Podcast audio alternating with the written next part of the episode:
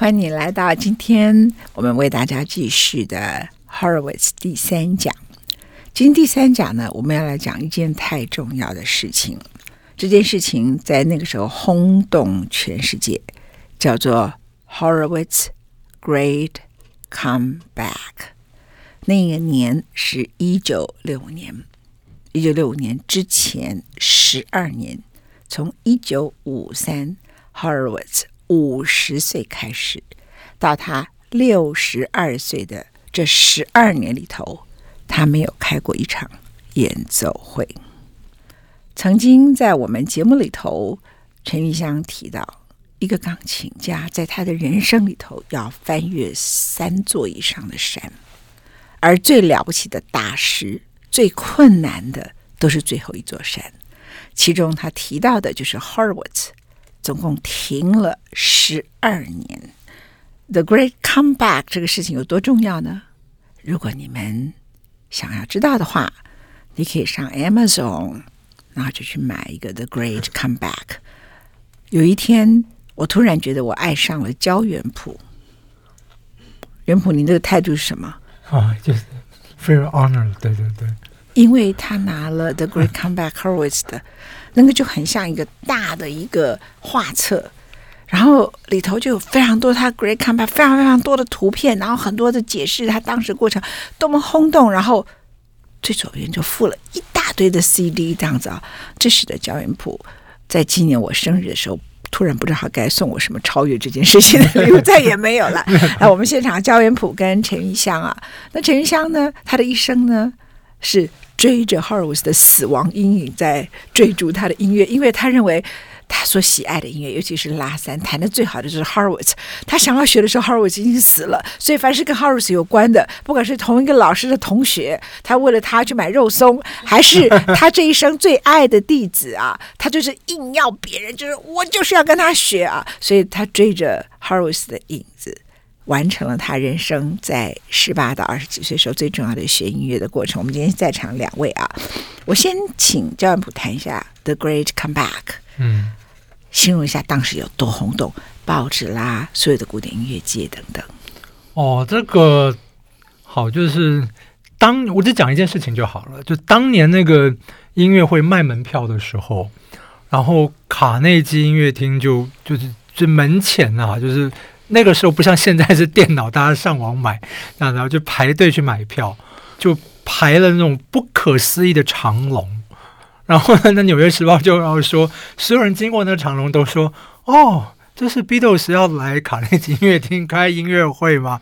还是怎么样？”这样对，就是就是就是一个这么轰动的事情。然后比较好玩的是，我就看一些其他钢琴家讲的，因为霍洛维兹当时就说霍洛维兹。呃，还是怎么说，accessible，就是说你可以，因为音乐界人可以透过方法找到他，认识他。那通常呢，如果你是俄国钢琴家的话，就但但那时候是苏联钢琴家去纽约演演奏的话，应该都有机会可以见到霍洛维兹哦，就是请人介绍，那霍洛维兹也都会来见。反正特别是如果是在那个十二年时间也不演奏的话，那有很多时间。就他也想了解一下他的祖国现在变成什么样子，如何如何。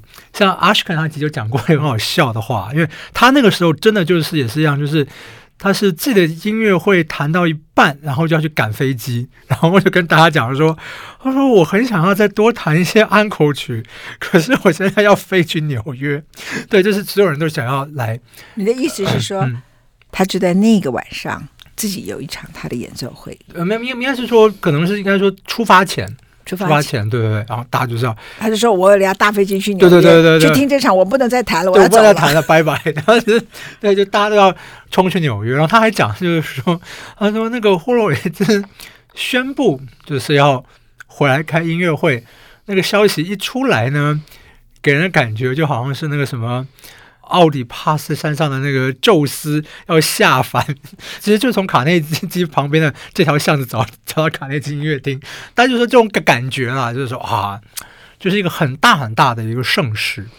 刚才张比说从卡内基在这里走到那个音乐厅，因为是 Horowitz 根本就住在 Carnegie Hall 附近，是不是这个意思？对，就是从就是反正附近走过来，但是他们说这个好像就是那个宙斯从那个从天神的那个领域这样要要下来一样。呀，yeah, 你给我的书里头还有你自己都有讲过，嗯、当时呢排队排的实在太长。嗯，那因为 Horowitz 呢自己也住在 Carnegie Hall 旁边，嗯、他就。自己也意识到有这么多人，就有一天是下大雪，对不对？天很冷，是就是就是冷，然后然后是他跟他太太吧，然后就定了这个，我现在详细数字我忘忘记了，反正是上百杯的热咖啡，嗯，五百杯，五百杯，嗯。哦，送给他们这样子，嗯，然后后来 Carnegie Hall 那些拿到咖啡的人，咖啡的人就觉得他们不只是最后买到了票。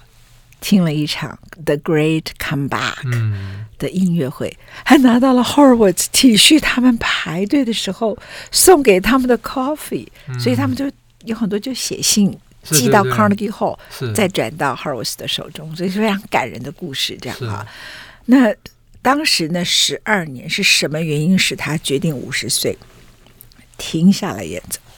有好多种原因。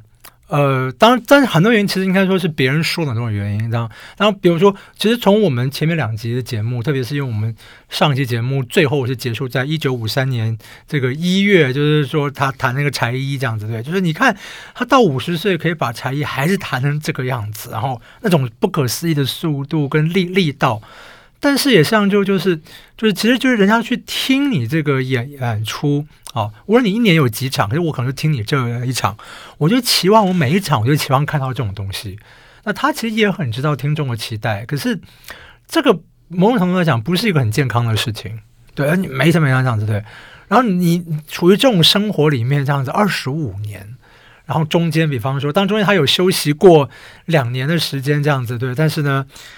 又有一个很 demanding 的岳父，然后也有一个很，也不知道他 demanding 吧，但是很很能够这个批评他的太太或者或如何这样子嘛，啊，有各式各样的压力在他身上这样子，再加上我觉得其实也就是这样，就是你到五十岁，我觉得特别是对很多人来讲，可能也刚好就是一个警讯，就觉得说，我若平常都可以这样谈，那到五十岁之后，我是不是还可以这样谈？那如果所有人听霍洛维兹来听我弹，只是希望听到这我的这些东西的话，那我有一天我的体力啊或者怎么样，我就不能这样弹的话，那会是怎样？或者我这一生就只有这种表演方、嗯、风格吗？嗯，对，只有这种表演风格嘛，这样子。那如果我们看他的这个最要好的朋友啊，伟大小提琴家米尔斯坦啊，他自己就是说，他他其实讲的就是非常非常简单啊，他。他就说，一个音乐家如果觉得不能把自己最好的一面呈现给观众，他就有权利不演奏。那他就觉得说这个什么，因为霍洛维兹就是哇，那个人名声太高。你看我们，我们已经离那么久了，所以我们看完之后觉得啊，大家也非常期待或如何。哎，在当时那个霍洛维兹退休的那个退隐了十二年的时候，就是很多评论就讲说，这种退隐就是故意的，就让他之后的音乐会票可以卖得更高，就是反正闲话非常非常多这样子。所以他朋友米尔赛跳出来，就是说，他就说，他想谈就谈，他不想谈就不要谈，这样子对对。他就说他准备好他就来谈。可是这种评论本身，可能以为他过两年三年，没有想到是十二年。这就所以已经并不是什么是票为了票房故意退隐嘛，嗯、对不对哈？一个人从五十岁到六十二岁，那个体力是差太多。嗯，那他一定是本身觉得他的音乐要有所不同。玉祥你自己怎么看？你今年五十岁哦。但你看不出来，你看起来只有 十五岁，再加多一点点。对，呃，当然，Horowitz Horowitz 的他这个 case 是比较例外的，因为他我们我们说音乐家一辈子要翻有三个 stage，所以他要翻两次。但是通常翻的人，他们只翻到 Horowitz 的第二个 stage 而已。就是大师的 stage，他第二个 stage 已经是大师的 stage，所以为什么他要翻到第三个 stage 要停那么久？你是大师了，你还能翻到哪里？嗯嗯，所以他才停了十二年，因为他可能自己也不知道他要翻到哪里，所以他从大师，他其实他就翻到一个 legend，对，就是这个从这个世纪传奇，对，再也没有人了，没有。所以为什么就是他是全部，不管是音乐家还是啊呃，呃这个喜喜爱音乐的人的的，的大家的 favor，就是他从一个大师，他有翻到一个 legend。好，那现在我们现在说这个三个一个音乐家的三个 stage。我先说我个人，我再说 Horowitz。我那时候二十三岁，赢了波格的一起比赛时候，完了，我很幸运就能跟他和他的太太学。我到他们英国家的时候，他太太就是他的老师，要给我上课以前，第一句话就问我说：“你要的演奏生涯是五年的、十年的，还是一辈子的？”那这当然不用想，也是也是要说一辈子的。只是我其实觉得奇怪，他怎么会说五年还是十年，还会有这种选择？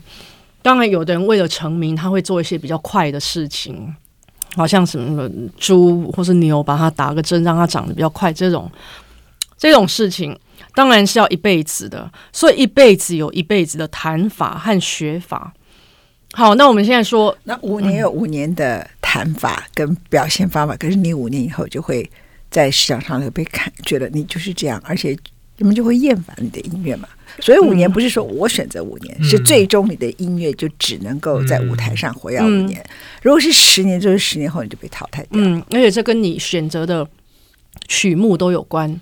像说你是五年内你是在演奏什么，还有你做了哪一种的。Publicity，你你接哪一种的演奏会，跟这个都有关系。那过来我们嗯来讲这个三个 stage，第一个 stage 一个演奏家第一个 stage 就是一个 young artist，就比较像是神童的时候，十几岁的时候在演奏，所以他是 young artist。然后呢，你这个 young artist 你要翻到第二个 stage，第二个 stage 通常就是一个呃 artist，就是一个。成熟的演奏家，然后再翻到第三个 stage，大部分人没有翻到第三个 stage，因为第三个 stage 就是这个大师。但是 Horowitz，你刚刚讲他第二阶段已经大师了，对，因为他弹的比比普通人好嘛，所以他第二个 stage 已经是大师了。或你说他还要翻到哪里？所以他才等了十二年。好，这十二年中呢，因为我跟着他的学生 Byron Janis 学。多少一定会讲到一些 Horowitz 的内幕给我听哦，behind the scenes 给我听。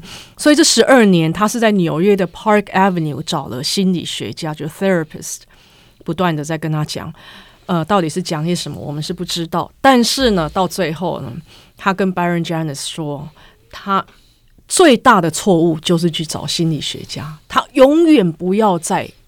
多现在后来多么的怕心理学家，他怕到他没有办法再到 Park Avenue 那个走经过那个那个 therapist 那个心理学家的的诊所了。所以呢，这十二年，我觉得我个人觉得他本来的问题可能其实通常问题都没那么复杂。然后，既然我拿了你的钱，那心理学家就把你的问题越想越复杂，你就会自己，你自己都 mess up 了。后来呢，因为人家人家讲了以后，给你 label 你的问题，啊、这是我觉得是一个很大问题。不是说我我我对心理学家有什么负面的感觉，就是说，其实有的是，就像好，我我举一个很好的例子，stage fright。你说上台会会紧张这件事，怯场、嗯、这件事，你如果。不要跟一个音乐家、一个演奏家说到紧张这一件事，他不会紧张。嗯，你一跟他讲说你会紧张吗？不要紧张哦，不要紧张，他就紧张了。所以你就是不能给他 label。然后他如果有什么问题，你就不要去提起这个问题。所以有可能这个心理学家把 Horowitz 的问题，他当然一定有有，他一定是 burned out 嘛，因为谈了那么多场，嗯、所以他一定是把它放大他的问题。就越来越大，放的可能放太大了，变成十二年，搞到十二点去。但是我们来看一下哈，他为了准备这一场音乐会，今天焦元溥真的好认真。他的 Great Comeback，他从一月七号就测试了钢琴，一月十三号又彩排，四月七号又彩排，这简直是疯掉了。对，但不没有，他那是很第一个是很多彩排，第二个是他这个彩排也是包括录音，就是说他这个 Great Comeback Great Comeback 会发这个很好的现场录音，但是呢，这个万一现场录音有什么缺失呢？他可以拿着以前录的来补，这样子。对，但是我要讲的说，嗯、你看他做多少多少准备？四月十四号在彩排，已经到了这种地步的一个钢琴家。嗯、OK，然后最终音乐会是在五月九号，好，音乐会。然后呢，光是彩排他就准备了一堆 Encore 曲，然后这些 Encore 曲最后音乐会当天又都没有弹。嗯。那我觉得他这些 uncle 曲里头就很特别，其中有一些是他常常后来很爱的一些曲，像 Scarlatti 的 Sonata，对不对？是。然后呢，Rachmaninoff 的 Prelude in G sharp minor，我知道招牌曲，对他的招牌三十二之十二，对。嗯、然后再来他的肖邦，OK，他的这个遗忘的圆舞曲李斯特，嗯，这些曲子都是很讨好的曲子，可是最终他音乐会弹的最后。曲目里头的 Encore 曲子，跟他年老的时候，嗯、到 Moscow 去弹的曲子是一样，是舒曼的梦幻曲。对，没有他原谱，你怎么诠释这件事？他是一个很三心二意的人。就是我有访问过一位钢琴家，一个法国钢琴家叫 Jean-Philippe Collard，他就跟我说过这事情。就是霍洛维兹后来去巴黎演出，当然也是所有人都去听这样子。然后呢，就是到那个中场休息的时候。那个后台就跑来人就找这个克拉德克拉德这样子，就是说这个霍洛维兹有事情想要问你这样子，问他干嘛？然后就就，然后想说，你觉得我上上场怎么样啊？或者怎么怎么样啊？我说弹得很糟啊。我说没有很糟啊，我们都听得如痴如醉啊这样子。他说，那你觉得观众会想要听我弹安口吗？他说当然会啊，怎么会不会呢？那那你觉得我要弹什么当安口呢？好，但中场休息已经结束了，好了，然后呢，反正过他不是就准备上去弹了。然后呢，到这个音乐会呢要结束的时候，你看真真真可怜的，没办法好好听音乐会。舞台经理又跑过来了，说那个库拉的那个后来就希望你赶快现在能够去后台，他马上冲去后台这样子。他说啊，那个鼓山音乐会现在结束了，那观众这样鼓掌，说我弹什么当安口曲呢？他说您弹什么都好啊，这样子，真什么都好吗？我可以弹这个，我可以弹拉姆，我可以弹德布西，我可以弹什么什么什么什么，不管你弹什么都这样子。好，啊，或者就上面弹了一个安安口曲，反正他这里没办法回到那个音乐厅了嘛，就在后台听。然后反正，但是问题是，或者刚刚比方提了，比方两三个作曲家嘛，他坐到钢琴上面弹的那个呢，又跟他刚才前面一分钟讲的就完全不一样。然后弹完之后，就回到后台来想说，我刚刚弹那个弹那个 bad idea，真的是 bad idea，这样，我现在怎么办呢？怎么办呢？这样对不对？观众还在鼓掌，但是还会再继续弹的这样子。我说您赶快去弹，你赶快去弹这样子。那我要弹什么呢？这样子。对对对。然后对，你看那刚刚我我我我想说，我又不是你，我到底我到底知道你要弹什么？对。对对，然后想说，不管你赶快出去谈，什么都好，什么都好，真的什么都好吗？但对对对，你就出去谈这样子。然后最后谈了一个拉赫曼尼诺夫这样子，嗯嗯，好吧，我们先来听一下五月九号哈，嗯，当天音乐会 The Great Comeback，我们刚刚谈了这么多，嗯，最轰动的一定是他踏出舞台那一刻。好，这个很有趣，因为呢，我们 我们刚文琪姐讲了这个呢，因为我我我还。我这个今天带来的呢，还是他在卡内基音乐厅彩排的这些录音，他还有在录音室的录音。所以你说从一月、二月、三月、四月又彩排又录音，做了万全的准备之后呢，好，你听他出来弹第一句就弹错音，对对对对对，我觉得很有趣。这样，但是我觉得更有趣的是，这个错音他们后来选择没有把它修掉。嗯，Why？我觉得可能就是吧，我觉得我觉得那个错音可能也是把所有人的紧张感。你想看，如果你买了很贵的票，然后等等等等，然后就这样，就第一句不是就错了，然后接下来怎么办？这样子那种感觉，但是好像就是就是好像走路脚扭了一下，可接下来就也也都弹的没问题。这样子，我们来听一下 Bach Toccata Adagio and Fugue 第一乐章。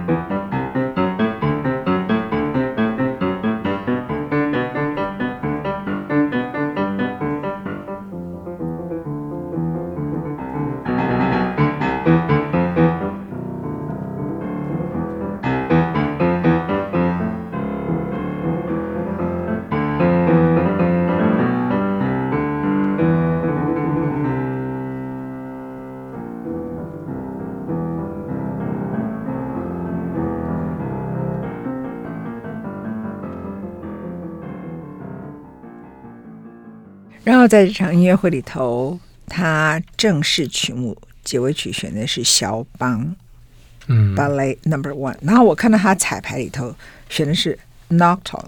OK，光是肖邦也有施曼的 Fantasy，OK，、但是最终你就是像你讲了，他三心两意，还曾经选过肖邦其他的曲子，但终而他选择了这首曲子。有啊，他的他的这个肖邦的巴拉的也有在彩排曲目里面，那彩排曲目曲目里面，呃，弹的像是肖邦刚您说的那个夜曲的话，话也没有出现在正式音乐会里面，但他后来放到他就是这 Great Comeback 之后啊，一九六六年的音乐会里面。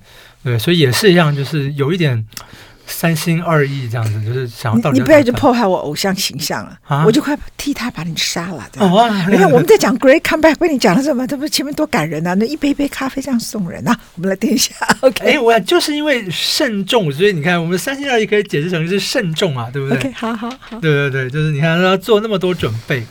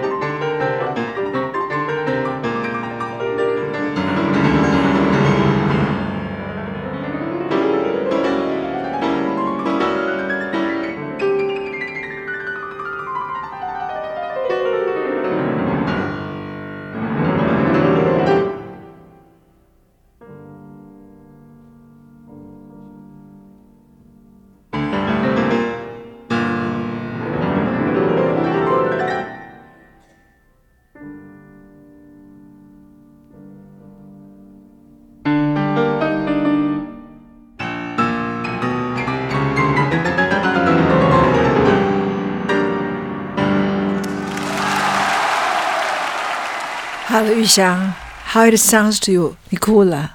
没有，我没有哭。有人觉得我哭了，因为我觉得你眼睛红红，我自己哭了。哦、oh.，Echoes，How it sounds to you？就是说，你有点，我们跟前面以前在放他五十岁以前的音乐，在听这个，我在这正是你讲，好像宙斯弹音乐、弹钢琴了。嗯、你 How it sounds to you？就你听到他这首。大家其实你们所有的钢琴家都会弹这首曲子，九分钟的曲子。呃，当然他以前已经弹得很好了，那现在是弹的不一样。我并不觉得说现在比以前好，只是他弹的不一样，因为他以前真的已经太好了，所以再更好的也很难。他只能弹的不一样，他的不一样就是他现在当然弹的自由多了。这个时候。呃，但是我真的劝一些钢琴家不要学他 学他，因为有一种他有一个东西是呃，大部分人学不起来，就是说你用学的是学不起来，不是说学大部分人学不起来，就是他的音色里面，他的音乐里面，呃，有一种呃非常 powerful 的的呃语气，好像有人讲话，不是声，不是他弹的很大声哦，不是那一种大声。呃，也不是说他弹的戏剧性，他他也戏剧性，但是都不是这个，因为大声和戏剧性是钢琴家做得出的，可以模仿的。但是他我并不是在说他大声的时候，是他有一种好像好像有的人有一有有一种呃降不是降降气，对、对，他有那个在里面是，是你不是有，不然你就是没有，所以你是你再怎么学他的诠释。他的轻重快慢都把它学起来，还是不会有他那个样子出来。原本，你听他弹的琴啊，嗯，好像命运在翻滚，然后轻盈到一种那种音色好美，轻盈到一种地步，就是所有的人，不管你对这个音乐是听了多少次，就没有人的诠释像他这样。因为他到了轻盈的时候，然后他当然速度快，对他从来不是问题。但是呢，当他要表示那个命运的沉重的时候，他弹的很硬。他不是用很重的方声，肯定弹，也不是很大声，他故意把它弹得很硬，嗯，然后那个硬好像就是好像一个活生生的，跟他应该一个大师，一个这种传奇人物弹琴不应该有的方式，可是他就是不只是就是说玉香讲的说他的戏剧性，我觉得他自己把这首音乐好像，因为他是 ending 嘛。那我为什么要特别放一首 ending？你选的音乐里头给我们看 ending，就是他等于是十六年 great comeback，然后一整场刚开始第一个弹错音，然后到最后这个说，所以他整个所有的回忆什么就完全表现这首曲子里面。你自己听起来的感觉是什么？嗯、我当就是就是就是霍洛维兹这种人哦，应该就是说就是就不只是天分之外，他还有这种强大的表演能力。那我说表演能力也不是说，就是说像很多人就是说要面部表情很多啊，动作很多才表演，不是？你看他做的也是就是很端正，可是所有东西都在声音里面。就刚刚玉玉香特别提到，就是说你看他那个声音里面那种音乐，就是像也我综合你们两个讲的话，基本都听到一样的东西，就是说你看那硬的那些东西，其实也就像某某种讲话的东西这样子，对不对？然后，但是这个音乐又是超越文字的。然后声音都在这个声音里面，然后，然后就是一个这么强大的存在。比如你说他轻的那些东西，可是他轻的那些东西里面紧张感并没有因为他弹的轻而丧失。对啊，他就是他是可以让你飘一飘，可是你觉得他全部都是抓在他的这个手上，抓这个声音里面。我们来听另外一首曲子，是他弹施曼的《Fantasy》，而他当时在彩排的时候。他真的蛮紧张，这一次的 Great Comeback。问别人一句话，我们来从 Horowitz 的声音 How it sounds to you，然后他弹施曼 Fantasy。How it sounds to you? Sounds good. Okay. Now we'll go to the.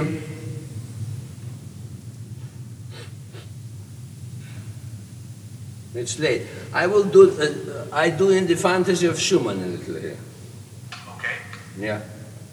I gave you the music. You look the music there. Yes.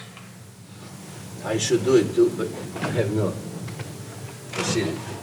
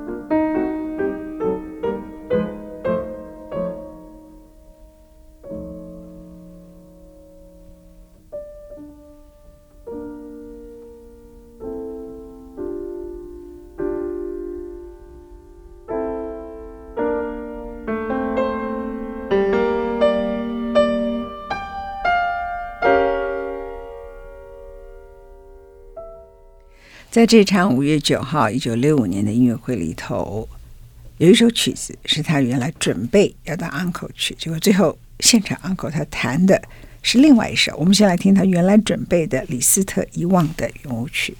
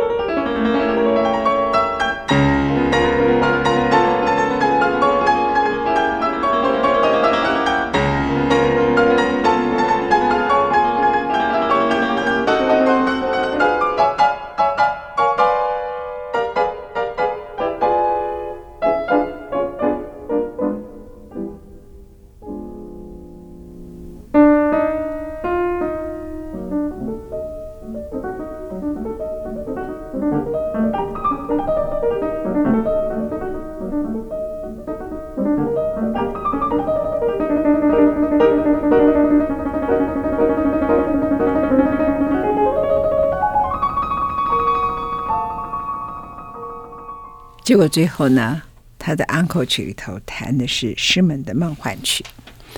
我不知道为什么，但是他最后回到 Moscow 的时刻，他也是弹这首曲子。嗯，那这首曲子是很多人学钢琴大概不到一年就会弹到的曲子。我要学三年的。不对，你是一个会弹柴衣的人，请不要客气啊。大概。那没关系了，反正一年两年，嗯、是就是就是很多小学生弹。如果你从小学的时候就开始弹琴，或是还不到小学开始弹琴，大概就是小学二三年级就会弹的曲子。嗯、那这种就是真的考验一个人功力，对不对？是不是这样子？玉章，这种曲子最考验他，最后他就会选择最简单、最 simple，大家最熟悉的，所有大概只要弹一点点钢琴的人，大概都会弹的曲子。然后这个 Legend。弹给你听，这个要很大胆的，因为他要比你好太多太多。Then he can be not only the master, but the legend，对吧？我们来听这首曲子。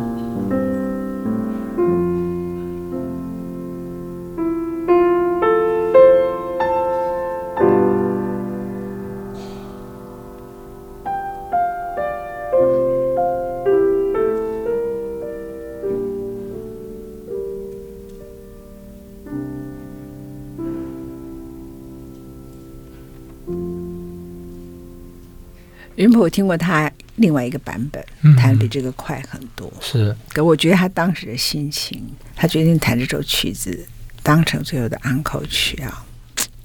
他弹的慢很多，好从头到尾声音好干净，好优雅啊！我们每个人都有过儿时很多梦。这首曲子以 Horowitz 他的才能才气，我觉得他很可能根本就弹不到一年，他就会弹这首曲子。因为 he was such a kid，然后他现在是一个六十二三岁，然后 Great comeback，他重新再弹一个，他可能非常非常小，七岁、六岁、八岁时候就已经弹的曲子，然后他给一个诠释，那个诠释真的很像回忆耶。嗯，我就觉得他虽然像你讲的三心二意，可是如果我们比较起前面他李斯特的遗忘的圆舞曲来看的话。一个大师，一个拉伸他最后就应该弹这首曲子。那我们刚才也等于让很多人跟着我们一起参与了。一九六五年，可能很多人还没出生，或者你们都还很小，没有那个机会去那个地方的 Great Comeback 听下来。我其实当时在问玉香说他是不是在哭哈、就是指他我们弹他弹肖邦那首曲子的时候，我那时候好想冲出来，当然没有，就是继续听，就说 How can you live？” Without classical music, especially the music of Horowitz，你怎么可以没有过古典音乐？你怎么可以人生里头没有古典音乐？尤其是没有 Horowitz 的音乐，这么美的东西，你怎么可以这样？你怎么可以活到没有他的音乐呢？然后你再听那个梦幻曲，对不对？啊、我该怎么说呢？这些话呢，本来想留在下一期节目再讲的。不过既然文清姐这样说的话，我就可以这样说了啊。就是呢，但因为我们刚刚听那个梦幻曲，这真的是那场音乐会的最后的结尾。而且我觉得我们听那个观众的感觉，你就感觉到说，当或者弹那个声音出来的时候，你知道全场观众那种气氛，就觉得大大家也知道的时候啊，我们如果听到这个，那也是这样弹，那这场音乐会在这个之后。应该不会再有其他的音乐了，就这场音乐会要要结束在这边了。然后就是一个这么多年的期待，所有人那么多的期待，然后这场音乐会现在要结束了，然后然后都凝聚在这一个曲子里面啊。然后你知道，或者就是这样子的人，当然我说我们今天听到这个不只是一个，而是一个 historical event，一个历史上的一个大事啊，这么这么重要的这个事情哈。那我我本想讲的是什么呢？就是说，刚刚回到我们就提到说他的好朋友米尔斯坦啊，这个小提琴也是小提琴大师啊，他就是说呢，很多人会批评霍洛维兹。说批评就是有人访问他，还特别讲这个事情啊，就说你不觉得霍洛维兹有时候会很夸张吗？他的演奏不就是这个太多，然后那个太多，怎么怎么样这样的东西这样子？然后米尔斯坦就跟这位吹毛求疵的乐评人说呢，呃，我们不要这样小心眼哦，你要知道霍洛维兹不只是伟大的钢琴家，我刚刚玉香讲的是他说这是个 legend 啊，他朋友讲他说他说他不只是伟大钢琴家，他是。自然界的奇观，他说：“你会抱怨尼加拉瓜瀑布的水会太多吗？” 对，对，他说：“这个人的这个形容真好。”对，他说：“这人演奏就是这个样子，这样子。”对对对对对对，这就是一个呀，就是霍洛维兹。就是说，好像有的人的长相，这个太多，那个太多，这个太少，那个太少，但是把它合起来，it works。你自己听完这个 Great Comeback。所以你好，你好像还没出生嘛？一九六五，还没。对对对，因为你那么小，这样子。我我我很运气很好，因为那个时候他这个 Great Comeback 可能是有发黑胶唱片。我现在想起来，我小时候就是听类似他这样，应该就是这一张。那时候大家就是我们家里的人就有人跑去买，所以我人生听的最多的就是他的 Great Comeback。呃，可是我要说，像刚我们听的那个舒曼幻想曲哦。我自己就第一次在现场被这个曲子打动，那像回想起来的话，也真的是没有多少次现场可以像那场现场打动我。那是在我高三的时候，哎，高三下学期，那那个是我就是可能很可能是我就要要去考大学联考前，我最后一场，就是说，我就说这场音乐会我非去不可的演出。这样子，那演奏者是那个演奏者也很有趣，那那也算是某一种的他的 come coming back 这样子，对对对。这上半场的曲目是这个巴哈的英国组曲第六号、舒曼幻想曲，下半场史克利亚宾第三号钢琴奏鸣曲，然后伊斯拉美巴拉奇列夫的伊斯拉美，那是陈玉香的演奏。对对对，你看我在看你的，对，因为真的非常难忘，因为真的非常非常难忘，嗯，真的非常难忘。对对对，那那时候因为那时候我还跟几个朋友啊，因为因为我们是都要考大学嘛，啊，后来也就是这样说，那这场要不要去呢？好说。去，对对对对对，去就是少一个晚上念书，可是这个音乐会非去不可。嗯嗯，太棒了，这样。对对对，你自己听啊，听听这个 Great Comeback。If you were there, you have the chance to be there。我想你一定会飞去嘛，对不对？嗯、假设你那个时候，不管你在 LA，或是你刚好在，你刚好以为你要去 Moscow，、嗯、然后 her her was 在 Carnegie Hall，我觉得你也会是去那个排队疯狂的要进去的人。你。听了一整场下来，然后想了十二年，然后这样 come back，你觉得你感觉会是什么倾向？我真的觉得那要在现场才会 知道会有什么感觉，因为再加上那些观众，嗯，然后他们的期待，他们的 expectation，你都会感受到每一个人的期待，然后再还有你看到的 Horowitz，和和我们只有听到又不一样。又有视觉上的刺激，又不一样，所以这这真的是历史的一刻，历史的一刻。嗯，如果是你，一定会跑去，对不对？你那时候如果哦，那当然我，我我的话是一定会去听，不计一切代价，嗯嗯，掏出你所有的零用钱买了机票，去买一张票，坐在前面听啊。呃，我们来听一下，一九六六年，隔一年，嗯、也算是 Horowitz comeback 啊，是是是，Great comeback 之后隔一年，因为这个。他之后就开始演奏了，所以一九六五年跟一九六六年这两场音乐会都很有名。五月九号，那一九六六年是四月十七号，他弹了一首 Rachmaninoff Etude Tableau in D，那这个是他音乐会最后的 encore，我们当成今天节目的 ending。然后最后 Horowitz 第四讲，我们要来谈晚年的他。